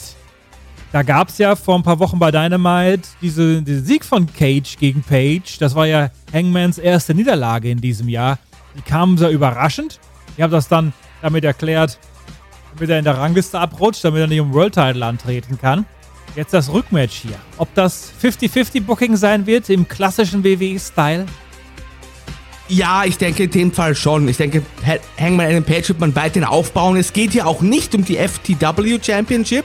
Auch das vielleicht so ein kleiner Hinweis darauf, dass Brian Cage verlieren könnte. Ich glaube, man gibt ja den Hangman den Sieg und ich bleibe auch dabei, den Hangman wird man dann vielleicht sogar schon bis zum nächsten Pay-Per-View als Nummer 1 Herausforderer auf die World Championship aufbauen. Die FTW Championship Cody Rhodes gegen Anthony Ogogo, den ja. Bronzemedaillengewinner bei den Olympischen Spielen 2012 in London. Das deutet ja hier darauf hin, dass wir eine Menge Shenanigans erleben werden. Oder Factory-Mitglieder, Nightmare Family, ähm, viel Brimborium, um zu überspielen, dass Anthony Ogogo, was das Wrestling angeht, ja noch sehr am Anfang steht. Ja, er müsste das eigentlich meines Erachtens nach auch gewinnen, dieses Match. Mit, also Cody wird bestimmt mehr als einen Schlag abbekommen, er wird sich da mutig durchkämpfen, aber ich denke, hier würde der Sieg von Anthony Ogogo absolut Sinn machen. Würde ich auch so sehen, den möchte man für die Zukunft aufbauen. Cody wird das so oder so verkraften, wenn er hier verliert, zumal man das ja eben dann auch unfair rüberbringen kann. Klingt für mich auch nach dem erwartbaren Ausgang. Wir haben Sting und Darby gegen Scorpio Sky und Ethan Page. Müssen wir nochmal sagen, das ist Stings erstes richtiges Wrestling-Match seit September 2015, also davon Seth Rollins fast in zwei Teile zerlegt wurde. Wie viele große Bumps wird Sting nehmen? So wie Jerry Lawler damals bei WrestleMania mit Michael Cole, wo er keinen einzigen genommen hat? Naja, man muss ja sagen, Sting hat ja auch schon die Powerbomb von Cage genommen von Brian Cage nämlich. Um, ich glaube trotzdem, also hier muss er, also Sting und Darby Allen müssen eigentlich hier gewinnen gegen die beiden Clowns, finde ich. Und es wird keine großen Bumps vom Sting geben, muss er auch gar nicht, deswegen ist Darby Allen auch in seinem Team. Darby Allen kann hier bumpen und das Ding kann am Ende vielleicht äh, den Scorpion ansetzen und dann kommt der Darby Allen mit dem Coffin Drop und ist dann der Tag Team Finisher quasi und dann gewinnen die das Match. So, ich habe dir das gerade hier mal schnell fertig gebuckt.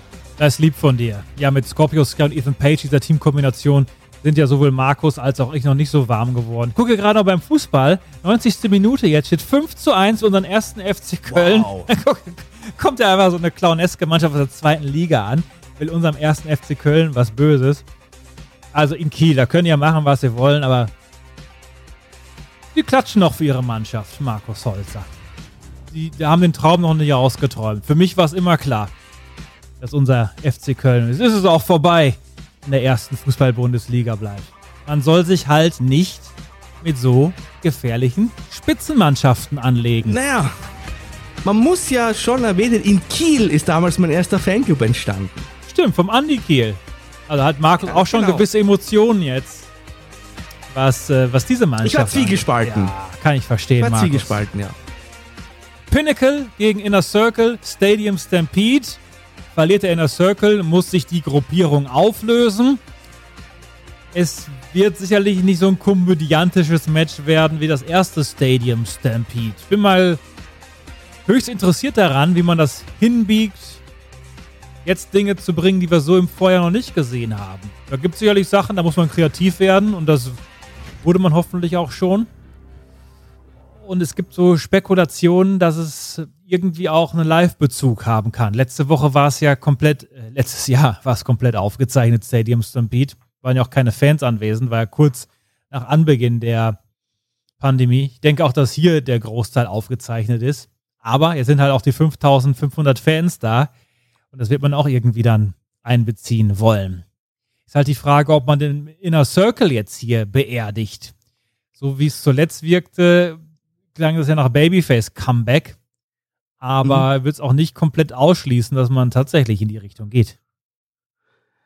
Es ist beides möglich. Ich glaube aber, der Inner Circle wird gewinnen. Das wird am Ende der Show der große Babyface-Sieg werden. Diesmal vor allem, weil der Inner Circle ja das erste Stadium Stampede-Match auch verloren hat.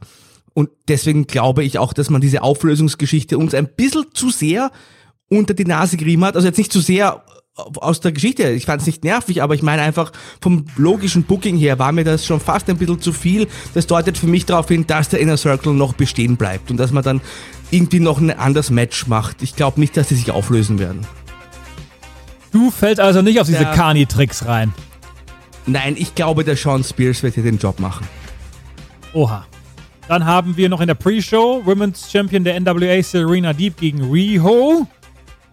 Klingt ja nach einer Titelverteidigung, Markus Holzer. Ja. Und wir haben die Casino Battle Royale mit Christian Cage, Matt Seidel, Powerhouse Hobbs, Evil Uno, Cold Cabana, Preston Vance von der Dark Order, Jungle Boy, Matt Hardy, Mark Quinn und Isaiah Cassidy, der ist in Private Party, Penta, The Blade, der Butcher ist ja derzeit out of order, Griff Garrison und Brian Pillman, das sind die Varsity Blondes, Max Caster und Anthony Bones, das sind The Acclaimed, dann noch QT Marshall, Lee Johnson, Dustin Rhodes, Nick Komoroto und die Nummer 21 wird auch kommen.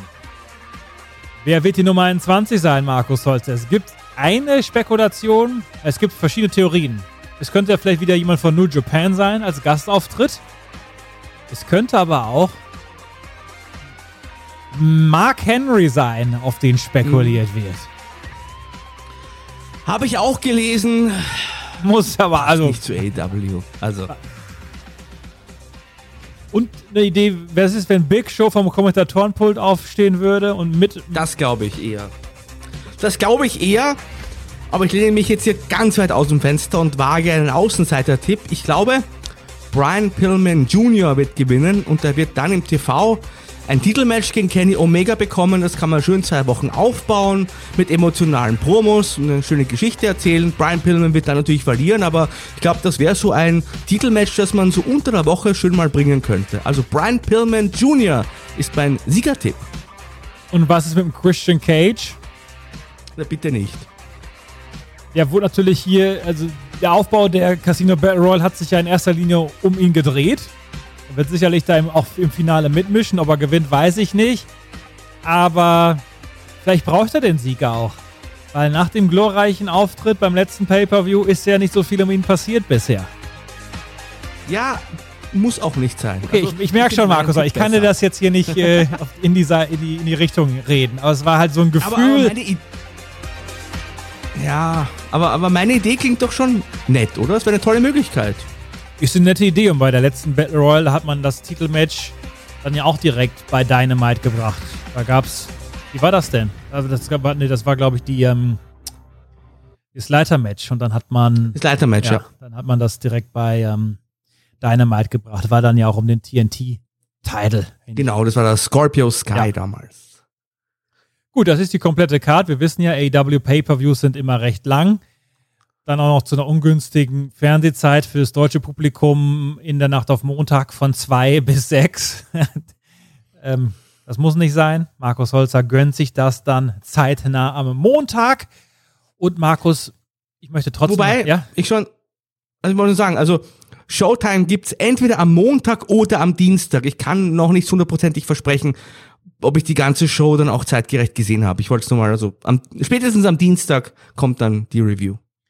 Gut, dass du das sagst. Das wollte ich auch noch off-air mit dir bereden. Das, äh, ich habe nämlich auch noch Montag mhm. gegebenenfalls einen Termin mit AE und Stefan at Call Wrestling. Also wäre nicht so, als würden die Hörenden dann äh, ohne Podcast nach Hause Dann machen wir es am Dienstag. Ihr habt das Dann gehört, liebe Hörende? Dienstag Verpflichtend ankündigen. Damit weißt du jetzt auch, lieber AE, dass wir noch vorher vielleicht eine Speise einnehmen können, denn wir sind ja jetzt hier in Köln endlich soweit. Markus Holzer, wir haben Hm. fünf oder sieben Tage am Stück geschafft. Unter fünf, unter, unter 100, glaube ich. Ja, unter 100. Wir sind ja sogar unter 50 heute gerutscht bei der Inzidenz und unter 100, wenn man das so viele Tage am Stück hier schafft, laut der ausgeklügelten Regelungen, die wir in diesem Land haben, dann darf man auch wieder in der Außengastro zumindest essen. Ist es in Wien auch wieder Indoor gewesen überhaupt? Ich war, ich war in der Außengastro in dem Fall. Aber, tatsächlich. äh, es geht glaub, aber wieder kann Indoor, auch. Oder? Ich glaube, es geht, aber mit entsprechenden Maßnahmen. Tatsächlich habe hab ich mich aber sowieso für draußen entschieden. War ja schönes Wetter, hat ja noch nicht geregnet, deswegen war das auch eine klare Sache in dem Fall. Aber ist das in Österreich auch so, dass es diese tollen Regelungen gibt mit Inzidenzwerten und unter diesem und jenem Wert passiert? Also bei euch ist doch einfach wieder aufgemacht worden, oder nicht? Ja, es, es hängt schon mit den Inzidenzien zusammen, aber es gibt dann einfach eine Ansage und das gilt halt dann. Also zum Beispiel fällt im Juli wohl auch die Zuschauerbeschränkung in den Stadien komplett. Aber man möchte das, glaube ich, schon irgendwie zahlenbasiert machen, aber gibt dann eine Ansage und dann gilt das erstmal. Jetzt gibt der Jonas Hector, der Kapitän vom 1. FC Köln, hier gerade das Interview. Der war ja negativ aufgefallen nach dem Hinspiel. Er hat da den The Zone-Reporter erstmal ordentlich angekackt. Ja, gut. Was sollten auch diese, der, der, Zone-Reporter, also bei allem Respekt, du weißt, wir lieben ja der Zone-Reporter Ja. und Kommentatoren, aber hier, Ja. wie leer fühlen sie sich, glaube ich, hat er den Jonas Hector direkt nach dem Spiel gefragt, nachdem er hier 0-1 verloren hat. Und das ist natürlich, was, was denn da als Fußballer, der gerade vom Feld runterkommt und halt wahrscheinlich noch aufgebracht ist und natürlich verärgert ist und, also da möchte ich auch eine Lanze für den Sportler in dem Fall brechen. Da kann man auch schon mal ein bisschen ausrasten, das ist ja auch nicht so schlimm, es gehört ja auch dann dazu. Erstmal hat er ihn äh, überhaupt keine Frage gestellt, sondern gesagt, jetzt können Sie ja mal Dampf ablassen. Naja, das, ich fand das jetzt auch nicht die glorreichste Leistung dieses Reporters. Aber gut. Ist, na, Hast du übrigens gehört oder mitbekommen bei Twitter, unser Freund der Uli Hebel, der hat ja auch mit dem äh, Gendern so einiges an Feedback bei Twitter bekommen und sich da einige Tage lang Diskussionen geliefert mit den Zuschauenden. In dem Fall muss man Zuschauern sagen, weil es waren ja nur männliche. Ja, in dem Fall melden sich nur Männer. Ja, Markus Holzer macht's ja elegant. Der gendert so wie die alten Leute mit Hörerinnen und Hörer. Damit macht man gar nichts falsch. Du, du hast mir ja gesagt, es gäbe gar nicht so viel zu bereden, Markus Holzer. Das war aber einer der längsten endlich wieder Dynamites, die es jemals gab. Ja, weil wir auch natürlich über hier DT3 gesprochen haben und über die Matchcard und Über das Chivap, wie, wie heißt das in der Mehrzahl? äh, Chivapi? Chivapi. Chivapi, ja. Ja. Richtig schönes Chivapi. Und wir hatten natürlich auch noch News zu Beginn, Stichwort New Japan und die ähm, Mhm. Geschichte um diesen etwas Ex-Kommentator. Ex-Kommentator in diesem Falle. Markus, 21. August, jetzt bringe ich es auch schnell unter, liebe Leute. SummerSlam. Es ist WWE, ich muss mich entschuldigen. Es ist jetzt nicht mehr endlich wieder Dynamite hier. Ihr könnt das gerne noch rausschneiden als separaten Podcast auf euren Player ziehen. Also der 21. August steht, das haben wir auch schon in Ringside gesagt, wenn ich mich nicht irre. Das ist dann ein Samstag, das ist ungewöhnlich.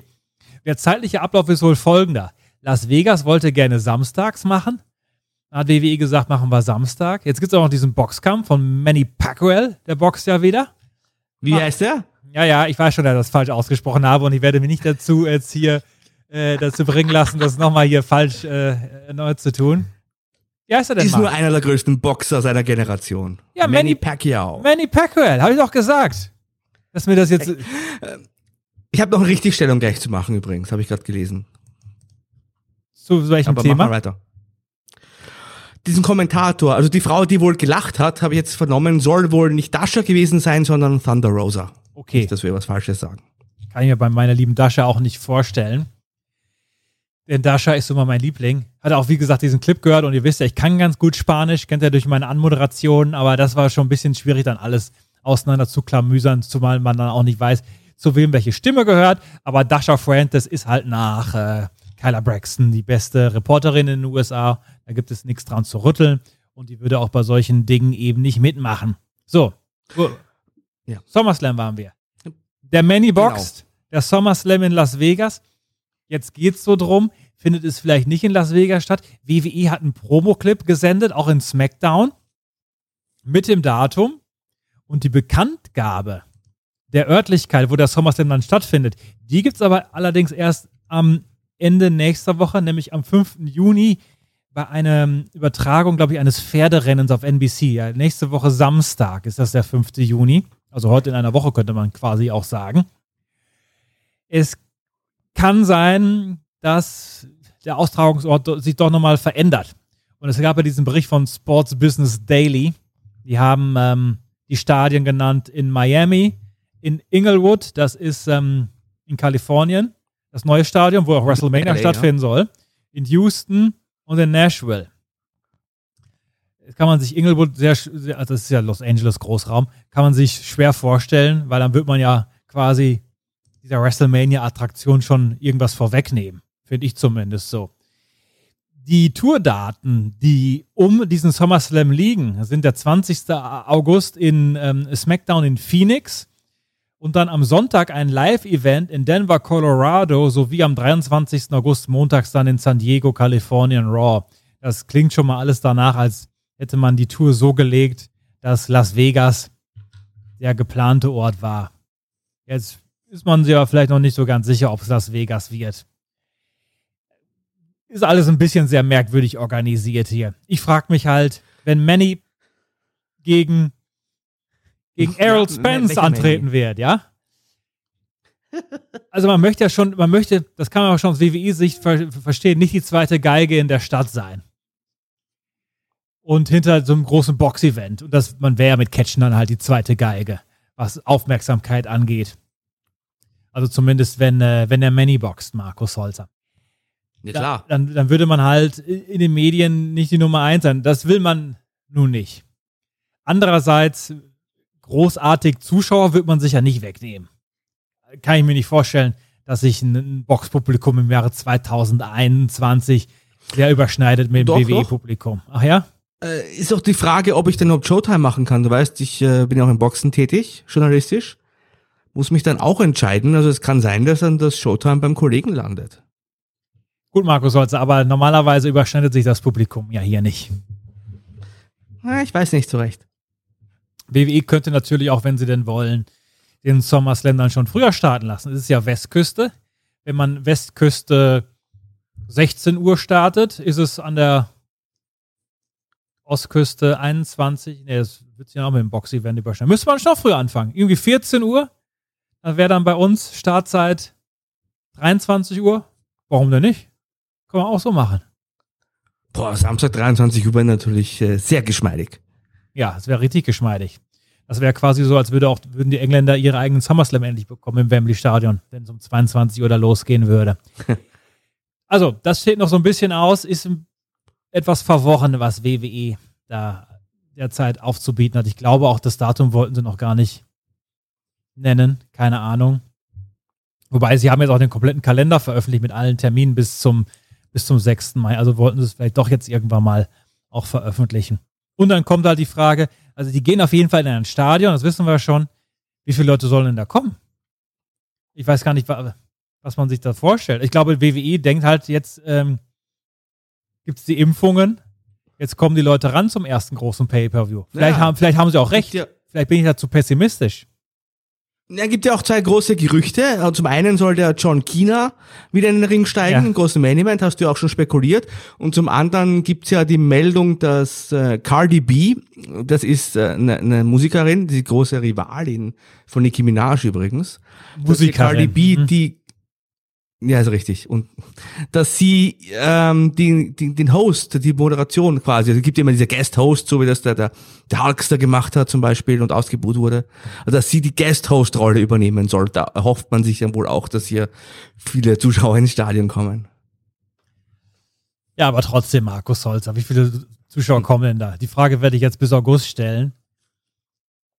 Wenn man so ein Stadion mietet, da müssen ja auch erstmal Leute rankommen, um das zu, äh, zu refinanzieren. Da brauchen wir ja auch schon mal 30, 40.000. Aber wenn nur 30.000 kommen und dieses Stadion halb leer ist, gut, das kann man auch entsprechend filmen. Aber ich finde es aber auch gut, dass WWE das macht, weil ich habe das ja kürzlich hier mit dir besprochen, wegen WrestleMania, als auf die Zahlen mal geguckt haben, wo ich meinte, das war unterm Strich enttäuschend, wie viele kamen. Andererseits war es da auch noch April, Anfang April, noch nicht so viele Impfungen. Aber Markus, wenn jetzt hier im August die Leute da nicht rankommen in das Stadion, egal wo das ist, dann sag ich dir aber, die letzten anderthalb Jahre im Thunderdome, die waren nicht so gut. Die haben, die haben die Fans nicht rangebracht. Naja, also so schlecht, wie er das in endlich wieder Raw macht, Mhm. war es jetzt auch nicht. Also Markus Holzer äh, möchte sich auf dieses Feld der Spekulation noch nicht so begeben. Ich habe heute den kompletten Pay-Per-View getippt. Ich habe ja schon genug spekuliert. Ich habe da so meine Bedenken, was den SummerSlam im Stadion angeht, aber gut. John Cena gegen Roman Reigns. Warum man es da vor drei, vier Jahren mal in diesem September Pay-Per-View einfach mal so dahin äh, Hingeschissen? hingeschissen hat. äh, mit einem dreiwöchigen Aufbau. Okay, das hätte man jetzt sagen können, once in a lifetime, aber gut. Ist auch noch ein anderes Thema. Ich bin voller Fragen, Markus Holzer, ganz verwirrt, deshalb möchte ich dich bitten, hier so langsam diese ähm, Podcast-Übertragung zu beenden. Man muss ja sagen, da dieses SummerSlam-Segment am Ende von Endlich wieder Dynamite hat sich auch ein bisschen im Kreis gedreht und ist ja auch nicht sehr viel. Ja, Entschuldigung, du wolltest ja nichts dazu sagen. Entschuldige, ich habe hier John Cena und Cardi B erstmal ins Rennen gebracht. Das sind ja wohl die heißesten Meldungen in diesem Zusammenhang. Nee, die heißeste Meldung ist einfach, wo geht man jetzt hin, wenn man nicht nach Las Vegas geht? Dann wird es da wohl ordentlich noch gescheppert haben. Und wie viele Leute kommen? Das ist das große Thema hier. Ist mir wurscht, Hauptsache am Samstag. Das ist schon mal sehr positiv. Nein, wie viele Leute kommen zu diesem SummerSlam? Ja, was soll's? Du, kann dir doch eigentlich relativ egal sein, weil du verdienst ja eh nicht mit. Ich möchte mich hier bestätigt fühlen in dem, was ich dir schon bei meiner WrestleMania-Zuschaueranalyse kürzlich gesagt habe, wo du dich auch nicht aus dem Fenster lehnen wolltest. Weil es mir wurscht war. das ist aber völlig egal. Mir ist es nicht egal. Ich muss ja hier festhalten, wie heiß ist dieses Produkt? Und ich glaube, es ist es nicht. Ja, du nicht sonderlich. Das kann ich dir auch so sagen. Okay, dann sag's doch gleich, dass die Leute nicht kommen. Weiß ich nicht. Vielleicht gibt's ja sehr, sehr viele Cardi B-Fans. Cardi B, war die, mit wem war die nochmal gleich verheiratet? War sie das? Das weiß ich nicht. Ne? Hat die nicht irgendwie so einen berühmten Nein. Ehemann? Dann verwechsel ich die wohl. Die ist selber berühmt. Ach ja, Cardi B. Die hat hier der, ähm, diesen Skandal, unter anderem diesen Skandalsong äh, MWP äh, gesungen. Diskografie hat ein Album gemacht. Ja, und da gibt's auch dieses, dieses Lied My Wet Pussy. Ach ja. Ein Skandal, weil sie damit bei den Awards aufgetreten ist und da haben einige Leute sich beschwert. Wie heißt der Song? My Wet Pussy. Was heißt das auf Deutsch? Meine nasse Katze. Okay. Verabschiede dich bitte, Markus Holzer. Ja, danke fürs Zuhören. War eine tolle Ausgabe und Hast du auch eine Wet Pussy bei dir in der Wohnung? Ich habe die Fenster zugemacht, als es Okay. geregnet hat. Glück gehabt.